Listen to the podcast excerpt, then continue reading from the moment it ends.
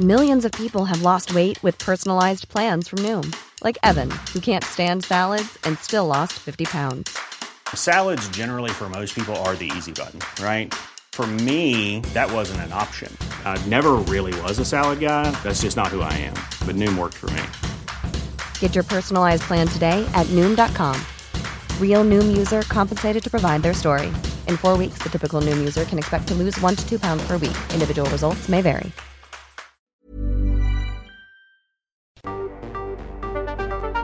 El Heraldo Radio presenta Cámara de Origen, un nuevo espacio para enterarnos del trabajo de las legisladoras y legisladores en los Congresos de México. En Cámara de Origen tiene la palabra Carlos Zúñiga Pérez.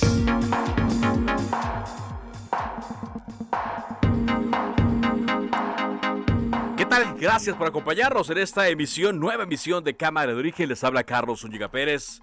Durante la siguiente hora de este día martes 16 de noviembre tenemos la actualización de la información y también vamos a hablar de este encuentro entre el presidente Andrés Manuel López Obrador y los legisladores de la coalición que encabeza Morena. Un encuentro inédito que se anunció hoy en la mañana que el presidente acortó su conferencia mañanera para irse a este evento en Palacio Nacional, donde hubo discursos de agradecimiento donde se marcó también una ruta. De eso vamos a estar hablando aquí en Cámara de Origen y por supuesto la actualización de las noticias. Por lo pronto, escuchemos cómo va la información a esta hora del día.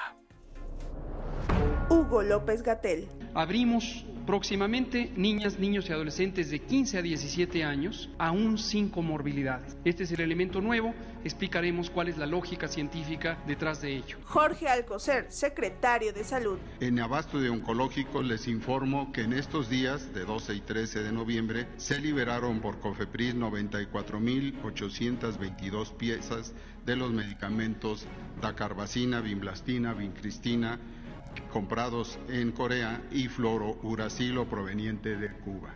Esto es lo que contribuye al, al camino de los medicamentos. Van a estar legisladores aquí en el patio central, diputados que este, han sido invitados porque queremos eh, agradecerles por su apoyo, por su respaldo, por la aprobación del presupuesto el crecimiento que ya empieza a registrar y que va a ser imparable del el turismo en nuestro país. Mauricio Vila, gobernador de Yucatán.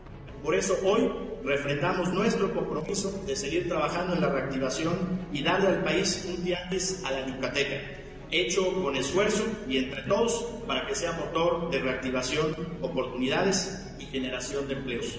Juntos vamos a construir el renacer del turismo en Yucatán y en todo México.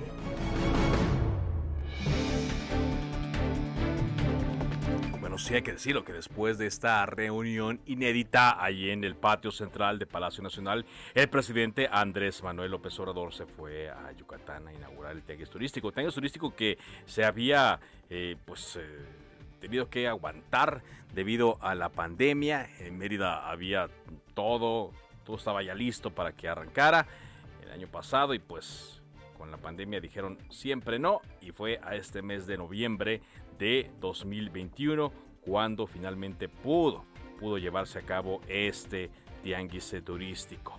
Por lo pronto, vamos a escuchar la información del día de hoy. Aquí Cámara de Origen, se reforzó la seguridad en Jalisco ante cualquier tipo de represalia que pudiera ocasionar la detención de Rosalinda González Valencia, identificada como esposa de Nemesio Oseguera Cervantes, alias El Mencho. Esto lo informó el titular de la Fiscalía del Estado, Gerardo Octavio Solís. Hoy por la mañana eh, nos enterábamos a través de un comunicado conjunto de varias eh, instancias del gobierno federal que Rosalinda había sido detenida. De hecho, es una recaptura porque ya la habían detenido en 2018 y quedó en libertad. Las autoridades de Chile determinaron que el próximo 25 de noviembre se llevará a cabo la audiencia del juicio de extradición contra Mauricio Toledo, quien fue diputado del Partido del Trabajo, señalado por su presunta responsabilidad en el delito de enriquecimiento ilícito. Recordemos que es la Ciudad de México, el gobierno de la Ciudad de México que lo acusó y recordemos que la Fiscalía de Justicia de la Ciudad de México la que lleva su caso.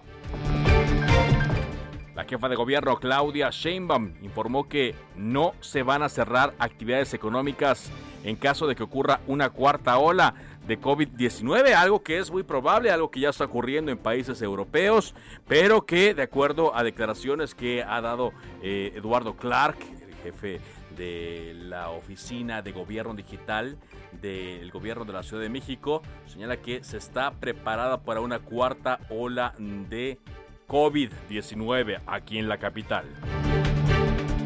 Y en representación de una decena de legisladores del PAN, la senadora Xochitl Galvez presentó una denuncia de hechos ante la Fiscalía General de la República contra los responsables de la muerte de 14 pacientes del hospital del IMSS en Tula Hidalgo, ocurrida durante las inundaciones de los días 6 y 7 de septiembre pasados.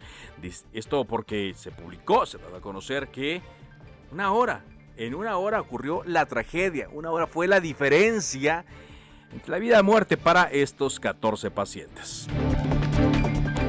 Distintas organizaciones de activistas acudieron al Congreso de Guerrero exigiendo que el abogado de los padres y madres de los 43 normalistas de Ayotzinapa, Vidulfo Rosales, sea designado como nuevo titular de la Fiscalía de Justicia del Estado de Guerrero.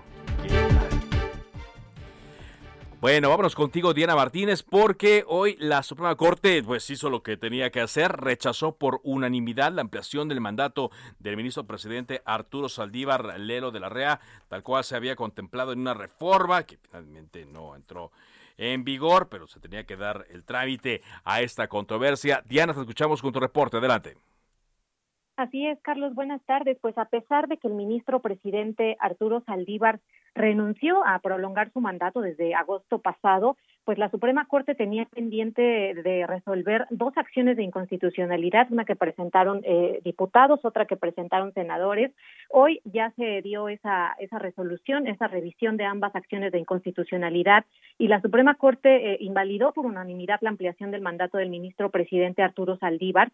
El Pleno del máximo tribunal determinó que el artículo décimo tercero transitorio de la Ley Orgánica del Poder Judicial de la Federación que permitía esta prolongación en el cargo del titular de la Corte y de consejero de la Judicatura, pues es inconstitucional, Carlos.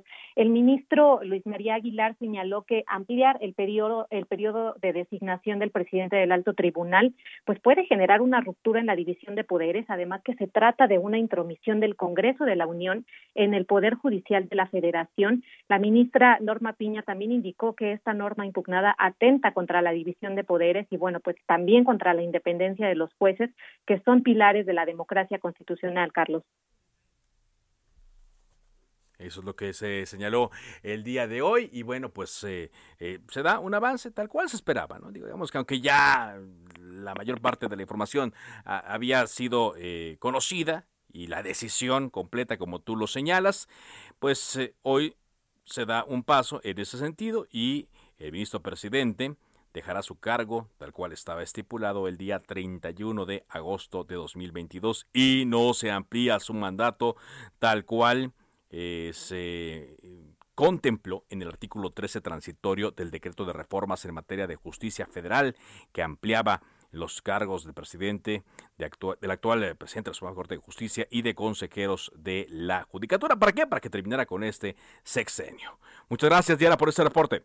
Buena tarde. Muy buena tarde. Y ahora vámonos contigo, Misael Zavala, porque hablando de la Corte, llegó eh, al Senado una terna de eh, aspirantes para ocupar el cargo de ministra o ministro de la Suprema Corte de Justicia de la Nación. Hoy también en el Senado, Israel, estuvo la secretaria de Educación Delfina Gómez. Vámonos con la información completa, te escuchamos. Carlos, buena tarde. Efectivamente, como bien lo comentas hoy, Bernardo Batis, Verónica de Gives y Loreto Ortiz fueron los nombres que llegaron eh, como parte de la terna enviada por el presidente Andrés Manuel López Obrador al Senado de la República para designar a uno de ellos como ministro de la Suprema Corte de Justicia de la Nación, en sustitución de José Fernando Blanco González, quien concluye pues su encargo ya en este en este asiento de la Suprema Corte. El presidente López Obrador envió el documento en el que se explica que se debe ocupar la vacante y por eso envía la propuesta con los datos curriculares de los tres aspirantes. En este sentido, eh, la presidenta de la mesa directiva del Senado informó que el Ejecutivo Federal entregó ya la terna eh, para vacante de ministro de la Corte y ahondó que Bernardo Bati, Seba Verónica de Gives y Loreta Ortiz son personas honorables y capacitadas para la posición de ministros. También el presidente de la Junta de Coordinación Política del Senado, Ricardo Monreal, afirmó que iniciarán este proceso constitucional y será de manera transparente. En el caso de Loreta Ortiz Carlos, ha sido ya propuesta por el presidente López Obrador para ser ministra de la Corte en dos ocasiones, mientras que Bernardo Batis fue también propuesto como titular de la Fiscalía General de la República. Además, pues fue procurador capitalino en la administración de López Obrador como jefe de gobierno de la Ciudad de México. Hoy también, Carlos, en el Senado de la República, compareció ante comisiones la titular de la Secretaría de Educación Pública, Delfina Gómez Álvarez, quien recibió duras críticas de opositores, pero también de algunos partidos aliados a Morena. Ante la Comisión de Educación, la funcionaria federal fue criticada por el senador del Partido del Trabajo,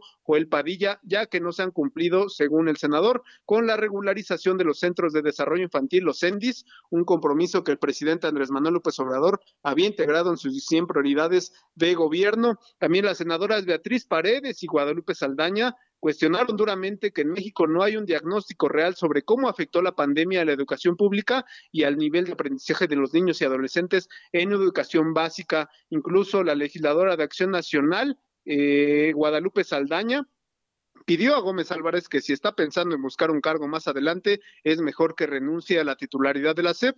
También quien cuestionó duro a, la titular de la SEP fue también eh, Xochitl eh, quien es senadora panista, y ella pues le cuestionó este asunto del desvío de recursos por 13 millones de pesos cuando fue alcaldesa de Texcoco y pues eh, vamos a escuchar la respuesta de Delfina Gómez. Agradezco a mi familia, a mis amigos, a mis compañeros, a mis alumnos, a todos los que me conocen, saben que yo jamás, jamás haría una cosa así y que tengo precisamente esa calidad moral para estar aquí. De otra manera, efectivamente, no estaría aquí porque mis padres y mi familia y mis amigos me enseñaron, ante todo, la pulcritud en un trabajo. Carlos, la titular de la SEP también reconoció que hay un déficit y retos que subsisten en la educación pública en México, como una infraestructura educativa de calidad y moderna que se ha quedado a deber en materia eh, de esa infraestructura, la Secretaría de Educación sostuvo que fueron 50 años de abandono de las escuelas y en dos años pues, reconoció que es difícil lograr un cambio eh, drástico. Hasta aquí la información, Carlos. Muy bien, muchas gracias, gracias por este reporte.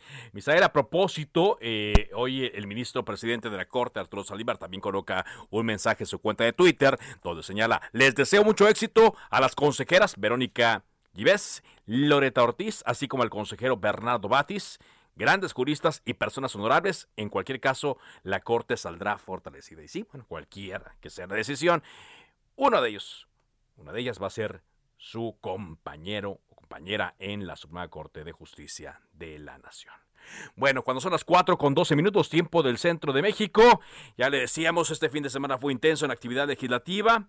Después de jornadas largas, se aprobó el presupuesto y el día de hoy se dio algo pues inédito. El presidente recibió a los diputados de su partido y partidos aliados para felicitarlos públicamente por aprobar el presupuesto que, a decir del mandatario, beneficia a las familias mexicanas. Y ahí lanzó varios mensajes. Está con nosotros Jorge Triana, diputado del PAN, integrante de varias eh, comisiones, vicecoordinador del grupo parlamentario. ¿Qué tal, eh, diputado? Buenas tardes.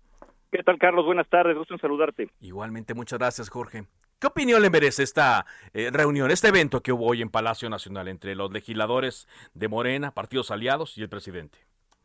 Mira, pues, eh, a ver, ya esta, eh, esta línea divisoria entre poderes, especialmente entre la mayoría en el poder legislativo y el ejecutivo, pues ya no existe, ya se borró completamente. El colmo del descaro fue apenas este fin de semana donde vimos que hasta se partió una piñata y le cantaron las mañanitas al presidente de San Lázaro.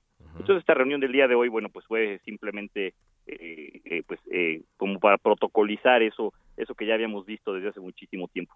y, y, y, bueno, llama la atención que el presidente maneja como un, un logro el haber aprobado un presupuesto que pues debe haber pasado como agua desde un principio, o así lo entendemos, porque tiene mayoría simple, la aritmética no falla.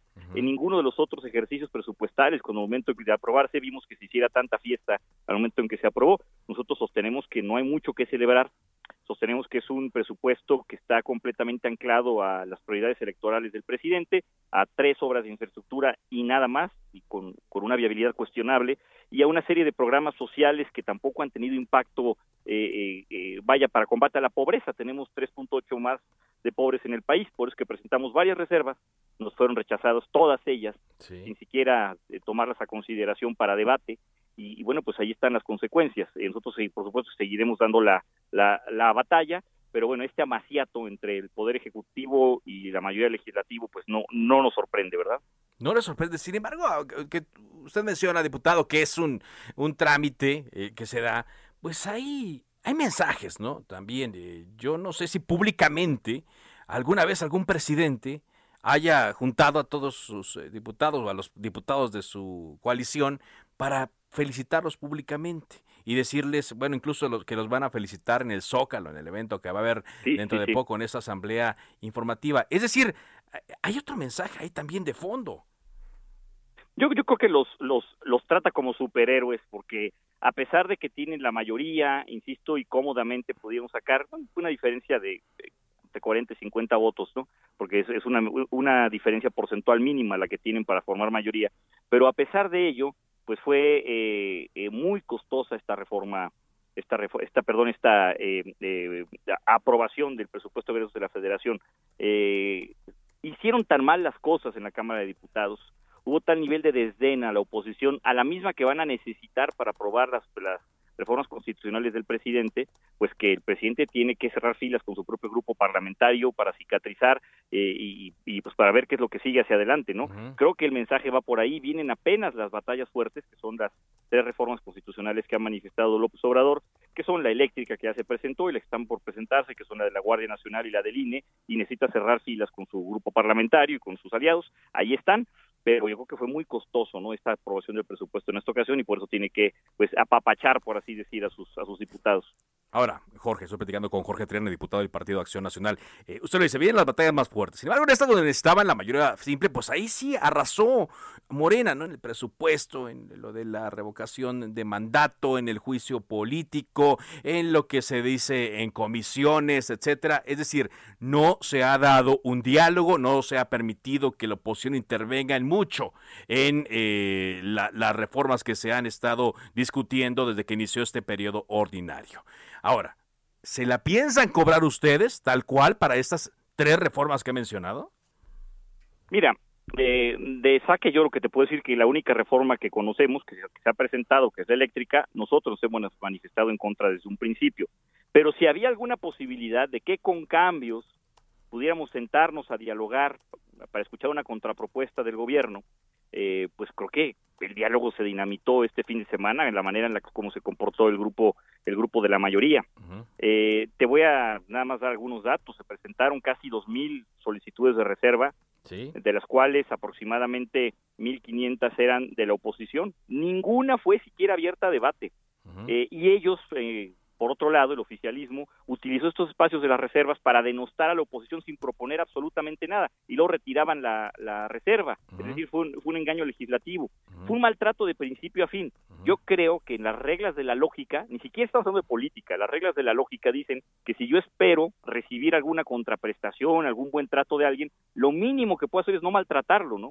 Ellos hicieron todo lo contrario, mostrando una falta de oficio enorme, de experiencia, mostrando inmadurez incluso eh, y se los hicimos ver en la tribuna, creo que por eso también el cierre de filas con el presidente es ese mensaje, ¿no? Que él sigue estando con su grupo parlamentario. No nos la vamos a cobrar porque no somos personas de venganzas, no somos como ellos, pero sí, pues creemos que hay un puente de comunicación que dinamitó el propio grupo parlamentario de Morena, del Partido Verde y del PT este fin de semana, y que si había pocas posibilidades de que pudiéramos eh, llegar a un acuerdo, pues con esto cuanti menos, ¿no? Ahora, ¿qué hay en cuanto a los aliados, Jorge? Porque usted hizo una declaración interesante. Dijo, el partido, el PAN, da por muerta la reforma eléctrica, ¿no? Eh, luego se, interpretó como que esto haya sido una eh, declaración de la alianza de la coalición Va por México. Luego sale el coordinador del PRI, eh, el señor Rubén Moreira, dice, la reforma eléctrica no está muerta, el PRI no se niega al diálogo. Por el PAN nos queda muy claro, con lo que usted nos señala, qué es lo que va a ocurrir. Pero ¿qué hay del bloque? Va por México. Mira, creo que dentro de esta, esta victoria pírrica que tuvo el gobierno y sus diputados con el presupuesto, tuvieron una derrota muy importante que fue además un logro eh, para nosotros. Cerramos filas de manera muy importante con nuestros aliados. eh, pudimos salir adelante, salimos juntos a presentar una propuesta de presupuesto alterno. En ese momento también abrimos la posibilidad del diálogo tanto para el presupuesto como para las reformas que vienen. Nos dejaron con la mano extendida. Eh, yo quiero decirte que la, aritmética no falla, por eso es que nosotros aseveramos que está muerta. Mira, se necesita que haya 56 diputados de oposición que cambien su punto de vista sobre esta reforma para doblarse del lado del oficialismo 56 y puedan alcanzar la mayoría calificada, que es de 133, eh, para poderla eh, aprobar. Eh, eso quiere decir, suponiendo que estos vinieran del PRI, que con 14 diputados que nosotros convenciéramos del PRI que se manifestaran en contra de la línea partidista en su caso, pues bastaría para frenar esta, esta reforma. Y ya, ya, ya van creo que en 28 los diputados del PRI que se manifiestan en contra. Entonces yo veo muy complicado que se puedan sacar esos votos en la Cámara de Diputados y aún si saliera en la Cámara de Diputados, que tendría que pasar algo extraordinario, pues eh, se, enfrentarían con el bloque de contención en el Senado, donde sí hay una oposición pues ya muy consolidada desde hace tres años y bueno, la, la aritmética no falla, pero además yo sostengo que el gobierno sabe que no va a pasar esta reforma y que esto sirve únicamente para tener un pretexto para salir a las calles a defender la, la soberanía energética y demás y sirve también para dividir a la oposición. Un dato que es muy contundente en el presupuesto de egresos de la Federación no hay un solo peso destinado al pago de indemnizaciones uh -huh. eh, eh, a raíz de esta eventual reforma eléctrica. Sabemos que se van a cancelar contratos, se va a desmontar infraestructura, habrá compromisos presupuestales que cubrir. Un solo peso no está destinado a esto. Sí. Vaya, si, está, si, estuvieran tan seguros de sacar su reforma, por lo menos hubieran puesto dinero al pago de indemnizaciones, pero no es así, es pura pirotecnia, este Carlos. Pura pirotecnia. Ahora, eh, hoy en el evento, ahí en Palacio Nacional, el coordinador Ignacio Mier lanza un llamado, le pide a la oposición escuchar y dice actuar sin sectarismos. Dice, nosotros vamos, votamos por el respaldo de la gente y los que no estén a favor, que le expliquen a la gente. Dice que hay muy buena comunicación con los coordinadores de los otros grupos parlamentarios y les ha pedido que se abran a escuchar, que no lo vean de manera sectaria en función de los intereses de un partido político. ¿Qué respuesta le daría a, esta invitación de Morena? Híjole, me hubiera encantado escuchar a Morena y al presidente Andrés Manuel López Obrador decir las mismas palabras, eh, pero antes de, la, de discutir el presupuesto no sean sectarios, ábranse al diálogo, escuchen, si votan todo por mayoriteo, platiquen con la gente para que les expliquen, me, me hubiera encantado, uh -huh. pero ¿cómo es posible que nos llamen a no ser sectarios, parados desde el sectarismo que implica el no haber aprobado una sola eh, solicitud de reserva al presupuesto, el no haber escuchado nuestras propuestas, el no haber ni siquiera leído nuestra propuesta de presupuesto alterno, el haberse portado eh, como se portaron con nosotros, eh, con el nivel de burla, de, de, de denueste que hubo eh, hacia nuestros legisladores, en especial contra las mujeres, eh, me, me, parece que no es la forma. Y bueno, pues ahí, ahí es donde se nota el oficio político del cual seguramente adolecen, ¿no? Hay un doble rasero muy preocupante en esas palabras. Ahora, también se ha dicho que se van a ir a la calle. El presidente también ha pedido que se informe a la población de qué se trata la reforma eléctrica y bueno, ya está, dice Mario Delgado, el dirigente de Morena, preparando pues una estrategia para difundir a sus simpatizantes y al pueblo en general la propuesta y los logros del movimiento mediante algunos comités. ¿Cómo ven ustedes esto? Es eso, justamente este es el objetivo estar en la calle, eh, tener algo con que cerrar filas con el presidente, lo están haciendo en este momento también con la revocación del mandato, de manera ilegal, por supuesto, pero bueno, eh, es eso por una parte, es, es, es, un desdoblamiento hacia, hacia, hacia la calle para dar a conocer esta, esta propuesta, para, para aglutinar a, a pues al, a, al, al, votante de, de, Morena en este caso, y, y por otro lado, pues estar eh, siempre con el, con, el, eh, con el dedo en la llaga de la división de la oposición, de, de amarrar navajas en la oposición, de tratar de partir nuestra alianza, que afortunadamente, y te reitero, logramos consolidar durante la aprobación de este presupuesto. Finalmente, diputado Jorge Triana, eh, me queda un minuto nada más. ¿Qué viene? ¿Qué va a quedar? Eh, hay muchas heridas abiertas, hay mucho resentimiento, hay malos tratos que usted dice que, que se les dio. ¿Qué puede esperar la población de este Congreso después de eso que hemos visto? Bueno, nosotros se- seguimos abiertos eh, eh, eh, a la posibilidad de sacar algo de consenso, algún proyecto legislativo. No, no nada más son las, las tres eh, reformas del Ejecutivo, o los presupuestos, la ley de ingresos.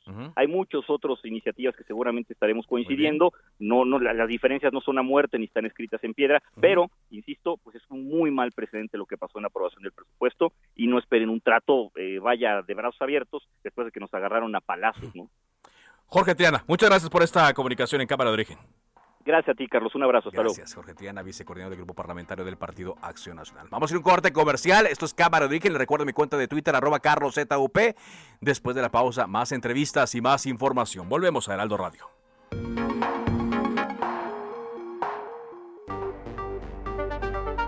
Se decreta un receso. Vamos a un corte, pero volvemos a Cámara de Origen con Carlos Zúñiga Pérez.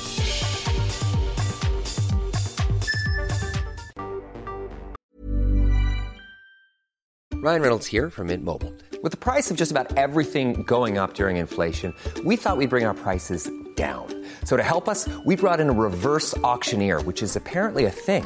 Mint Mobile unlimited premium wireless. Ready to get 30, 30, bit to get 30, bit to get 20, 20, 20, bit to get 20, 20, bit to get 15, 15, 15, 15 just 15 bucks a month. So, Give it a try at mintmobile.com slash switch. $45 upfront for three months plus taxes and fees. Promo rate for new customers for limited time. Unlimited more than 40 gigabytes per month. Slows. Full terms at mintmobile.com. Se reanuda la sesión. Volvemos a Cámara de Origen con Carlos Zúñiga Pérez.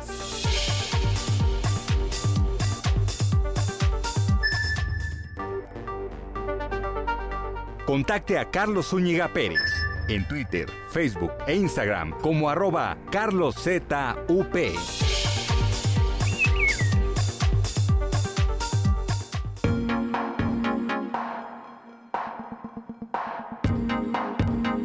Son las eh, 4.30, tiempo del centro de México. Hoy eh, se conoció que el auditor especial de la Auditoría Superior de, la Federación, Gerardo Lozano Dubernard, director del área de cumplimiento financiero, hizo llegarse carta de renuncia por desacuerdo con las reglas de operación del organismo. En una misiva que está en las redes, con fecha de 11 de noviembre, el auditor expone que eh, toma la decisión de renunciar con carácter de irrevocable en congruencia con el desacuerdo que he manifestado respecto al nuevo reglamento interior de la Auditoría Superior en vigor.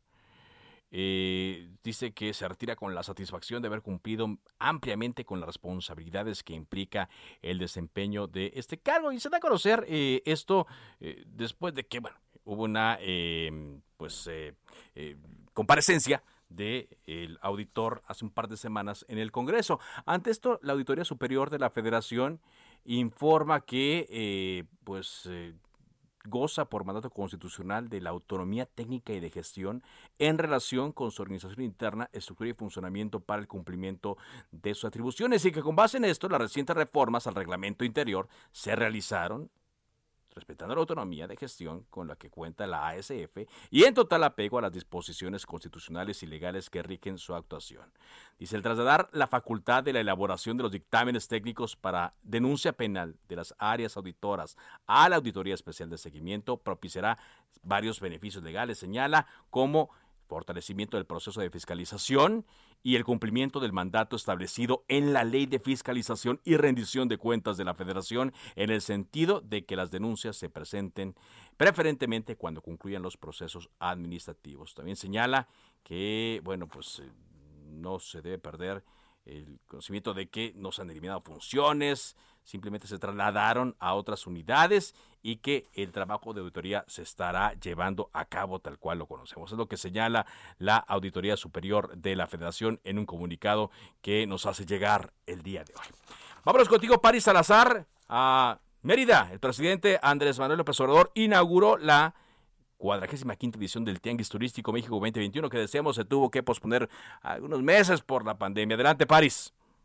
Buenas tardes, Carlos, amigos, amigas de Grande México. Así es, en Mérida, Yucatán, el presidente Andrés Manuel López Obrador inauguró la 45 edición del Tianguis Turístico de México 2021 para impulsar la comercialización de los diferentes destinos turísticos en el país. Y es que, como bien decía, tras la pandemia del COVID-19, el Tianguis Turístico en 2020 se realizó de manera virtual para cuidar la salud de los participantes. Y en esta ocasión, López Obrador consideró que gracias a la vacunación contra el COVID-19 se inaugura una nueva etapa en la vida pública del país que permite la reactivación económica y también del sector turístico. Escuchamos al presidente López Obrador. Esto es lo que significa en esencia, este acto es inaugurar una etapa nueva en la vida pública de nuestro país, salir de, del túnel de la oscuridad en que estuvimos por la pandemia, un tiempo muy difícil de mucho sufrimiento, de pérdida de vidas humanas, de gente cercana, muy querida muchos mexicanos. Por los avances en la vacunación contra el COVID-19 tanto en México como en el mundo, se prevé que se alcanzará una mayor asistencia de compradores nacionales e internacionales. Este, este tianguis turístico se realizará del 16 al 19 de noviembre. Escuchemos al presidente López Obrador. Lo que más nos anima es el crecimiento que ya empieza a registrar y que va a ser imparable de el turismo en nuestro país. Tenemos eh, fincadas las esperanzas en que va a seguir la afluencia turística hacia México porque tenemos un potencial único, extraordinario y bueno, se estima que en 2021, 2021 México va a tener una afluencia de 31 millones de turistas internacionales y tendrán una derrama económica de 18 mil millones de dólares y una ocupación hotelera del 46%. Carlos, es la información que le tengo. Muy bien, muchas gracias, eh, Paris, por este reporte. Y bueno, la organización ha sido buena de este em, eh, tianguis porque tuvieron tiempo para prepararlo. De por sí se habían preparado muy bien para este tianguis allá en Mérida desde antes de que comenzara la pandemia y bueno, durante este tiempo tuvieron la oportunidad de ir perfeccionando las cosas para que salieran mucho mejor. Así es que éxito y ojalá la industria, como le llaman, industria sin chimenea, la industria turística, se recupere pronto y se recupere bien de esta pandemia. Bueno, le decíamos, hoy por la mañana el presidente se reunió con legisladores de su partido y los partidos aliados fueron felicitados por la aprobación del presupuesto. El presidente, de hecho, acortó su mañanera para irse con ellos. Eh, Paco Nieto, tú estuviste en este eh, acto. Cuéntanos cómo estuvieron las cosas, Paco. Buenas eh, tardes. ¿Qué tal, Carlos? Muy buenas tardes. Sí, hoy el presidente, después de la mañanera, recibió en el patio central de Palacio Nacional a los legisladores de Morena, PT y Verde Ecologista.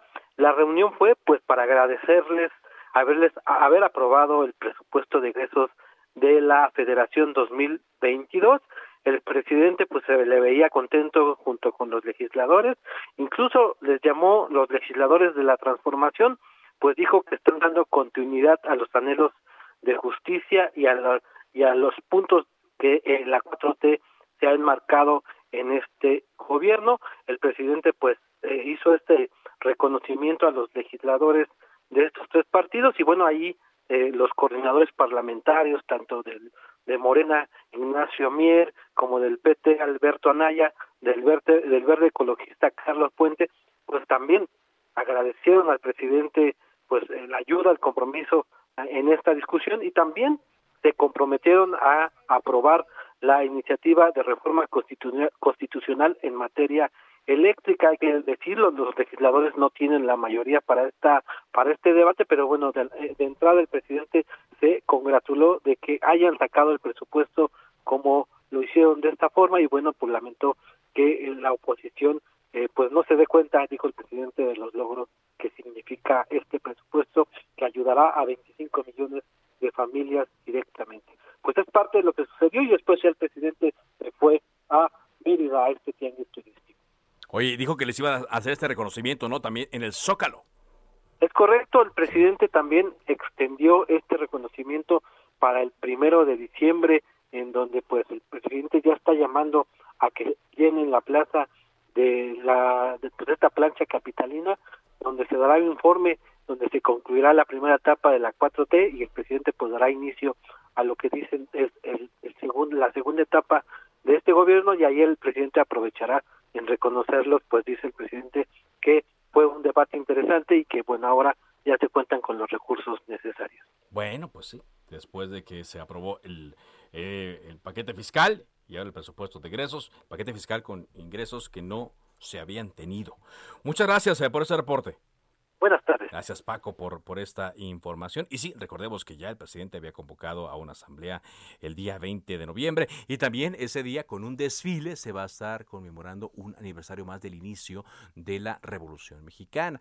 Un... Eh, desfile que de acuerdo a adelantado el presidente Andrés Manuel López Obrador va a tener muchos caballos porque, bueno, pues fue el medio de transporte durante la revolución, una fecha eh, simbólica. Recordemos que al presidente le molestaba que se hubiera movido el día de festivo, como ocurrió ayer lunes 15 de noviembre y eh, va a tener este este eh, pues evento para poder continuar con su sus festejos.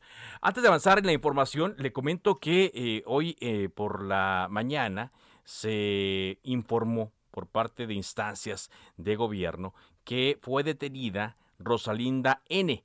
La secretaria, la secretaria de Defensa Nacional informó que eh, en una acción realizada ayer 15 de noviembre por personal del ejército en colaboración con la Fiscalía General de la República y también con la participación del Centro Nacional de Inteligencia, se eh, cumplió una orden de aprehensión en contra de Rosalinda N por diversos delitos.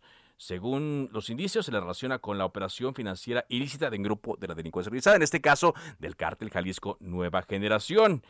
Dice este eh, comunicado de la FGR, la Sedena y el CNI, mediante la planeación y puesta en marcha de forma coordinada de actividades de inteligencia en el municipio de Zapopan, Jalisco, elementos del ejército lograron la ubicación, identificación y detención de Rosalinda, lo que se considera un golpe significativo para la estructura financiera de la delincuencia organizada en Jalisco. La detenida fue puesta a disposición de las autoridades judiciales competentes en el Centro Federal de Redactación Social 16 CPS Femenil de Morelos, en Coatlán del Río, en Morelos. Ahora, no es la primera ocasión, le decíamos, que Rosalinda ha sido detenida. De hecho, ha trascendido que esta eh, segunda detención pues se da por los delitos que ya se, le había acusado y porque no eh, acudió a firmar eh, su libertad condicional. Entonces, eh, se está atento también a lo que pueda ocurrir en Jalisco y en otros estados como Guanajuato, Michoacán, Guerrero, donde la influencia del cártel Jalisco Nueva Generación es importante ante cualquier represalia que se dé por la detención de Rosalinda. El nombre completo Rosalinda González Valencia, identificada como esposa de El Mencho. Ella ya había, sido, detenida el día 26 de mayo de 2018 en Paseo Royal Country, en una zona residencial de Zapopan, Jalisco. En ese entonces contaba con una orden de aprehensión por delitos de operaciones con recursos de procedencia ilícita y delincuencia organizada. Esta detención duró únicamente eh, cuatro meses, porque consiguió eh, pagar una fianza y en septiembre de 2018 salió del mismo penal a donde fue llevada el día de hoy, del penal federal femenil de Morelos. Y bueno, también esta acusación contra la esposa de El Mencho señalaba que presumiblemente sería parte de una red de empresas y personas que entre 2015 y 2016 lavaron 1.100 millones de pesos.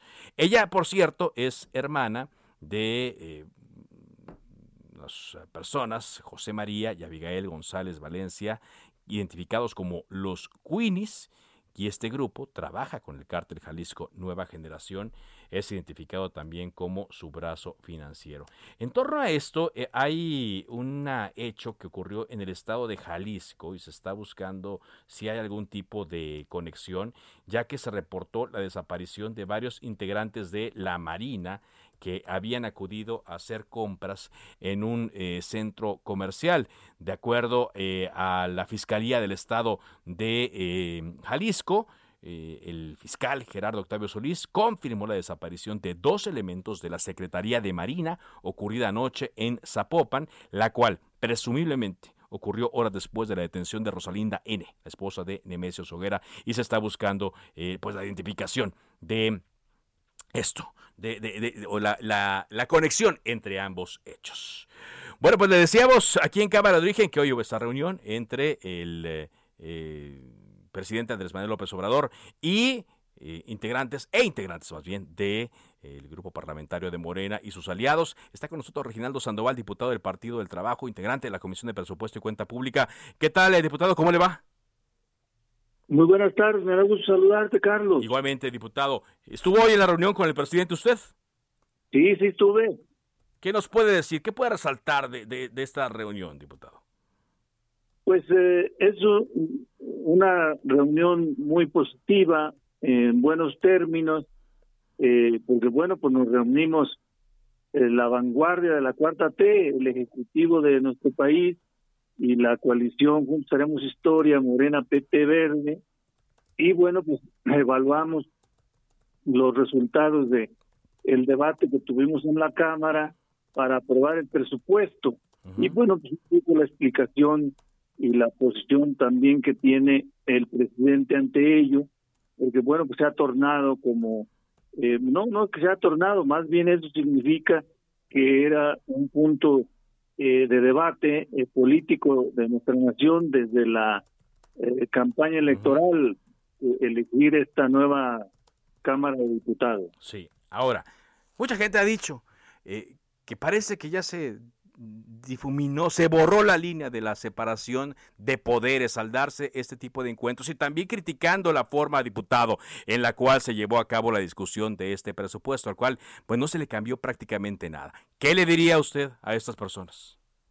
Pues que están equivocados porque no es así, pues es una reunión de carácter republicano, pues digo, además los que nos reunimos ahí pues somos los que coincidimos en la ruta de la cuarta transformación, contamos con un proyecto que no hemos engañado ni hemos mentido a nadie, es el proyecto que viene desde la campaña que eligió al presidente de la República, eligió la anterior legislatura y que, continuó eligiendo esta, que se plasmó en el Plan Nacional de Desarrollo, que se ha plasmado en los otros tres presupuestos eh, federales y este cuarto no iba a ser la excepción. Entonces, en esa lógica aceptamos todos los debates y las opiniones que tengan sustento, que tengan elementos, pero lo que ya se vio es que no hay, eh, intentaron una vacilada de presupuesto alternativo donde solo hacían modificaciones de unas partidas de 190 mil millones a programas que ya desaparecimos porque esos programas se prestaban mucho al tema del moche, la corrupción y esas cosas y pues, por eso tampoco íbamos a aceptarlo. Nos proponen que le quitemos el presupuesto a los proyectos estratégicos, que es el aeropuerto que está a punto de entregarse, el aeropuerto Felipe Ángeles, que la de dos bocas también ya está a punto de terminarse. Pues, ¿Cómo le vamos a quitar a esos recursos tan malos? Es una postura verdaderamente más ideológica, pero sin ni siquiera una ideología con sustento, porque no no no trabajaron correctamente la oposición y, no están haciendo, no están siendo creativos. Yo les decía, por ejemplo, que antes eh, la oposición que éramos nosotros, pues ganábamos el debate, pero perdíamos los votos. Pero ahora ni ganan el debate, ni ganan los votos, están totalmente extraviados. Se necesita que reorientemos la postura de la oposición para que tengan mayor creatividad. Sí, pero ahora, eh, diputado, eh, ellos acusan de maltrato, que durante eh, la discusión del presupuesto, en lugar de haber un debate de altura, pues hubo burlas, hubo insultos incluso, eh, hubo eh, pues rudeza innecesaria si es que ya tenían los votos asegurados para aprobar el presupuesto. Y parece que a partir de allí es donde quieren eh, tomar sus decisiones eh, para lo que resta de esta legislatura y sobre todo a la hora que viene la discusión de esta reforma. Me decía hace un rato el diputado Jorge Triana, bueno, que pues eh, vienen las batallas buenas, interesantes, donde ahí sí no van a contar con ellos, porque señala que si no hubo apertura para temas como la discusión del presupuesto, de parte de ellos no habrá la, apertura para la discusión de las reformas constitucionales. Pues nosotros hemos sido muy respetuosos. A mí me tocó eh, fijar posición de nuestro grupo parlamentario en lo general. Nosotros fuimos muy, muy este, mesurados con datos, con lo que eh, tenemos a la vista, pues para que no nos engañemos, no nos confundamos, pero respetuosos. Y yo creo que se degradó el debate porque no había necesidad de llegar a, eso eh, cuando ya sabemos lo que iba a ocurrir de cómo está la correlación de fuerza y las posiciones. Yo creo que incluso se degradó eh, no solo el debate, sino lo que representamos como diputados, porque hubo muchas groserías eh, de ambos lados, pero este pues más de donde hicieron más reservas, porque se hicieron eh, legalmente y correctamente, pues 1994 reservas, o sea, ¿cuántos días de debate este innecesario porque no había forma de, de, debatir de fondo el, el, modelo que estamos proponiendo con la propuesta que ellos nos hacen, porque lo que ellos nos hacen, ya lo explicaba, es mover partidas de, de un volumen de 190 mil millones de pesos y quieren aterrizarlo en programas que ya desaparecimos, pero además de dónde quieren agarrar el presupuesto. Y bueno, hay que reconocer que a pesar de la circunstancia de crisis económica generada por la crisis de salud, el presupuesto es el más grande de la historia.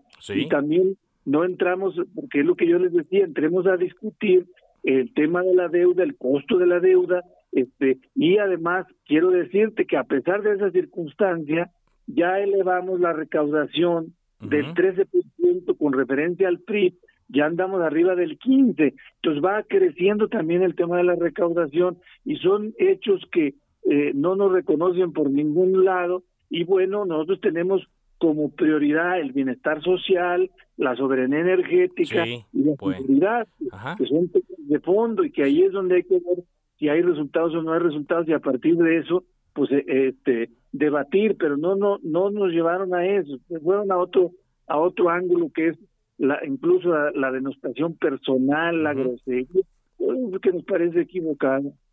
Pues bien, eh, satisfecho entonces con la reunión de hoy con el con el presidente.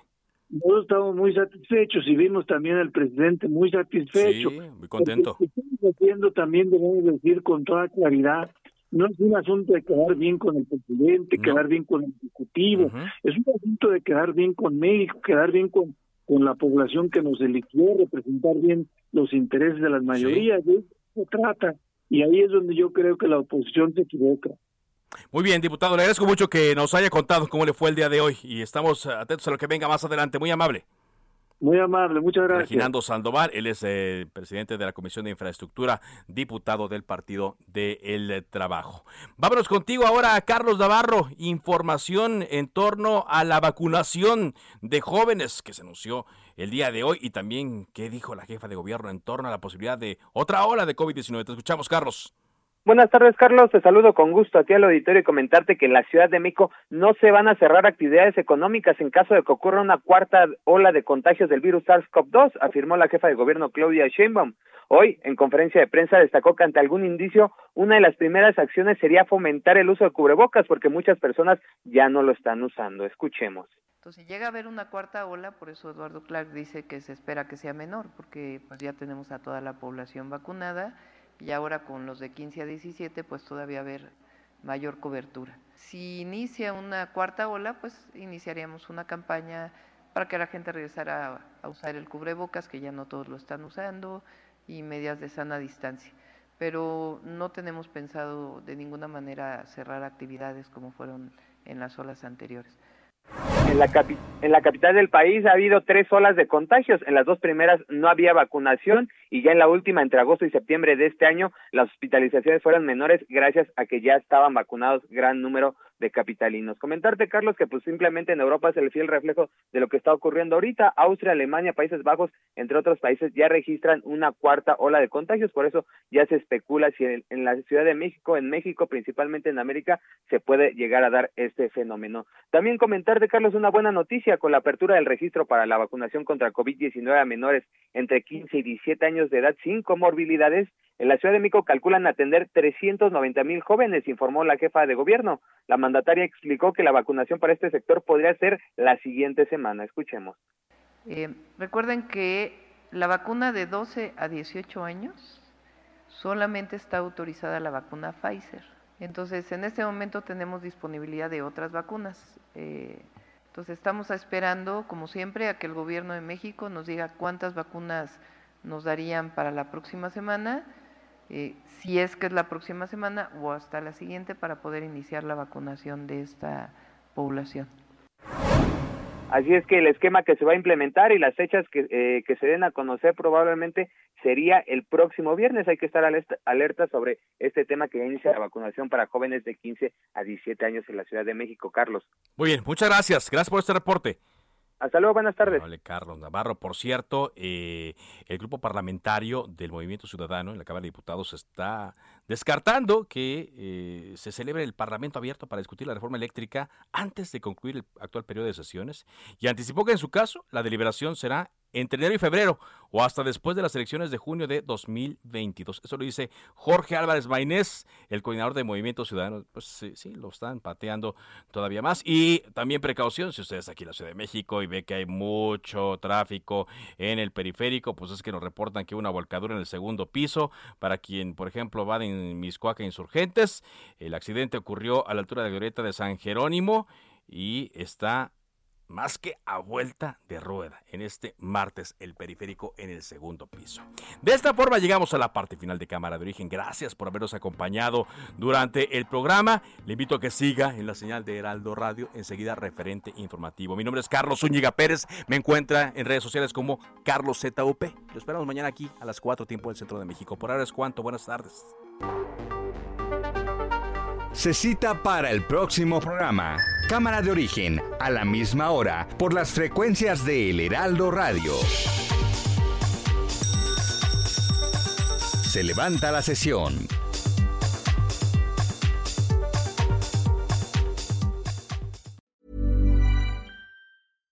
When you make decisions for your company, you look for the no-brainers. And if you have a lot of mailing to do, stamps.com is the ultimate no-brainer. It streamlines your processes to make your business more efficient, which makes you less busy. Mail checks, invoices, legal documents, and everything you need to keep your business running with Stamps.com.